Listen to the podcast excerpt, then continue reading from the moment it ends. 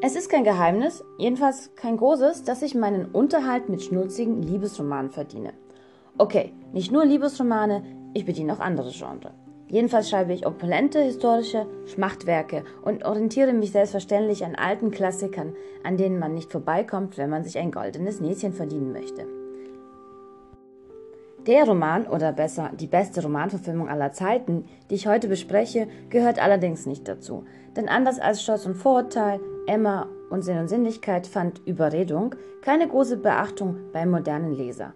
Wie die Protagonistin Anne fristet dieses Buch und der Film aus dem Jahre 1995 ein Schattendasein. Zu Unrecht, denn das beste Werk von Jane Austen ist ohne Frage und lange Diskussion ihr letztes. Es hebt sich durch besondere Szenen hervor und hat das coolste und spannendste Ende, das je in der Liebesliteratur geschrieben wurde. Eine dieser perfekten Szenen werde ich heute besprechen. Also lehnt euch zurück und sperrt die Lausche auf. Es wird geschmachtet.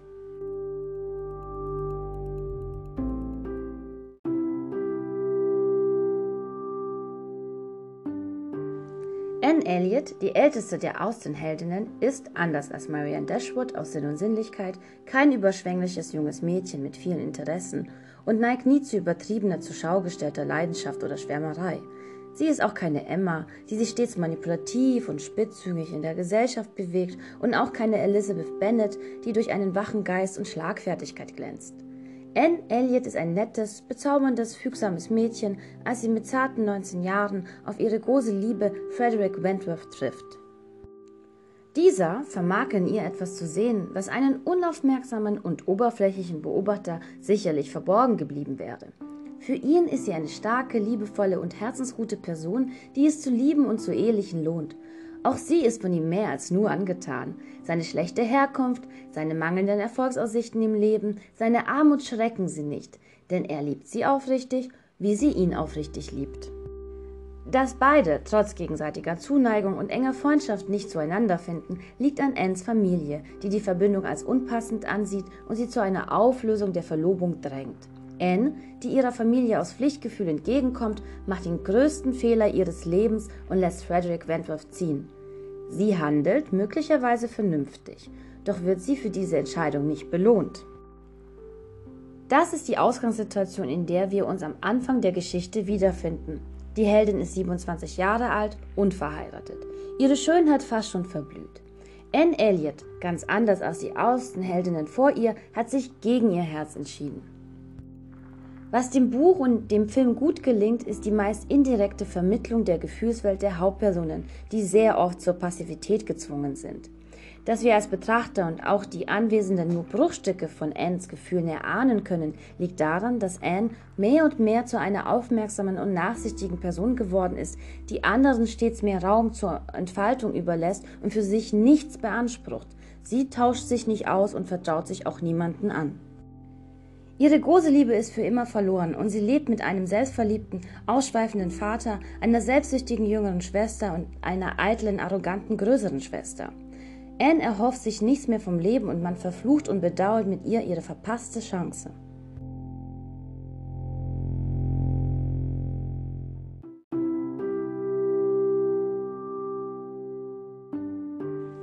Doch dann, wie es der Zufall so will, kreuzen sich nach acht langen, traurigen Jahren die Wege von Anne und Captain Wentworth, welcher, wie sein Titel schon sagt, eine beachtliche Karriere in der Navy gemacht hat und als gemachter Mann in ihre Nachbarschaft zieht.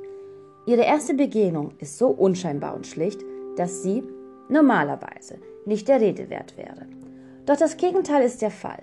Jane Austen vermochte es meisterhaft für den Leser, etwas dermaßen Beiläufiges emotional und spannungsvoll aufzuladen, dass ich meinen imaginären Hut vorerziehen möchte. Die Szene, die mich als Autorin am nachhaltigsten geprägt hatte, war Annes erstes unverhofftes Aufeinandertreffen mit dem Captain. Dazu muss man wissen, dass Anne wegen eines Unfalls ihres Neffen nicht an der Abendgesellschaft teilnehmen konnte, zu der auch Frederick Wentworth erwartet worden war. Die Mutter des Kindes, ihre Schwester Mary, nötigte Anne ab, dass sie auf den Jungen aufpasst, während Mary zum großen Ereignis eilt. Also blieb Anne, die nicht Nein sagen wollte und sich auch vor der Begegnung sicher etwas fürchtete, bei dem Kind. Am nächsten Morgen frühstückt sie mit ihrer Schwester, die ihr nebenbei von dem Ereignis berichtet und den Captain in den Himmel lobt, ohne zu ahnen, wie sehr Anne sich das Wiedersehen seit Jahren herbeigesehnt hatte. Viele Jahre liegen schon zurück und kaum jemand weiß noch von dieser Verlobung, außer Anne natürlich. Sie alle sind plötzlich so angetan von diesem Captain. Vor acht Jahren wollten sie ihn nicht um sich haben. Und begeistert davon, was für ein großer, anmutiger Mann er doch ist. Anns Umgebung redet und redet über niemand anderen mehr als über ihn, während sie, die ihm einst so viel bedeutet hat, von keinem wirklich beachtet wird.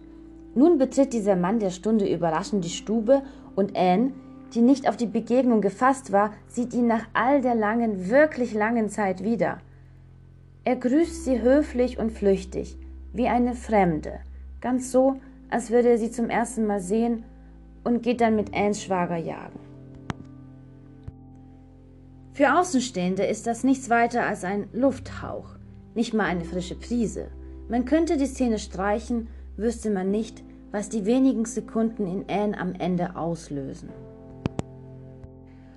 Oh Gott, wie fühlt man sich, wenn man so lange wartet, hofft, bedauert, sich sehnt und bereut und dann der Auslöser all dieser Emotionen das Haus betritt und nichts, wirklich nichts darauf hindeutet, dass er einen genauso vermisst und sich genauso nach einem gesehnt hat, wie man sich nach ihm gesehnt hat.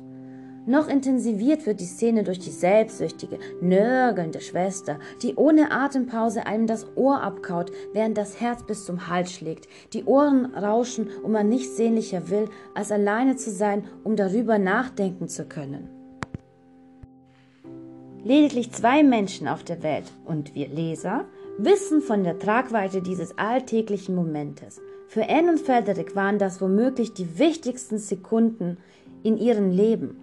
Und wir durften ein kleiner Teil dieser unerhört spannenden Intimität sein, durften erahnen, was Anne fühlt, ihre Ängste, Hoffnungen und Sorgen mittragen. Ein kurzes Nicken, das die Welt bedeutet.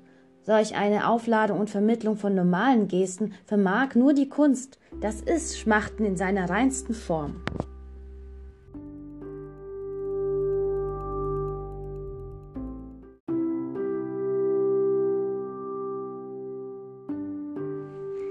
Die Liebe dieser Geschichte lebt nicht von verstohlenen Küssen hinter einem Rosenbusch, leidenschaftlichen Umarmungen oder spitzfindigen Dialogen. Nein, diese Liebe, dieses Schmachten vielmehr, findet zwischen zwei erwachsenen Menschen statt, die einst gemeinsam einen Weg eingeschlagen haben, um sich dann mit Bedauern und Wut zu trennen.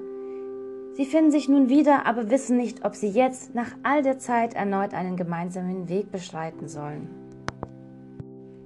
Und so ist die Wiederannäherung die größte Hürde und eben das, was am meisten Mut von beiden verlangt. Frederick Wentworth hat Anne nicht vergessen, auch wenn er es versucht hat. Doch er ist zu stolz und immer noch sehr gekränkt, um sich ihr freundschaftlich zu nähern.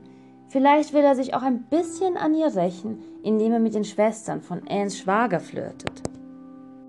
Anne hat sich dazu überreden lassen, ihn nicht zu heiraten, und dafür, das redet er sich ein, verachtet er sie doch im Grunde ist es Anns wahre Größe, also ihre Stärke, dass sie nicht impulsiv oder kopflos handelt, wie Wentworth es vor acht Jahren von ihr verlangt hatte, sondern vernünftig und mit Bedacht, was sie im Buch und Film oft unter Beweis stellt. Das Ende ist so grandios und so schön, dass ich nicht anders kann, als es zu preisen und zu lieben. Die Situation, wo sich der Knoten löst und einer von beiden endlich, zwar passiv, aber dennoch eindrucksvoll seine Gefühle offenbaren kann, ist für mich nichts anderes als Erlösung. Das beste Ende in der Literatur, das meiner bescheidenen Meinung nach je geschrieben wurde, bespreche ich zu einem anderen Zeitpunkt. Ich verabschiede mich, grüße die Füße und bereite schon mal den nächsten Beitrag vor. Der wird feministisch, futuristisch, japanisch und geht um einen Meilenstein des Science-Fiction-Genres. Wer da nicht reinhört, dem kann ich auch nicht weiterhelfen.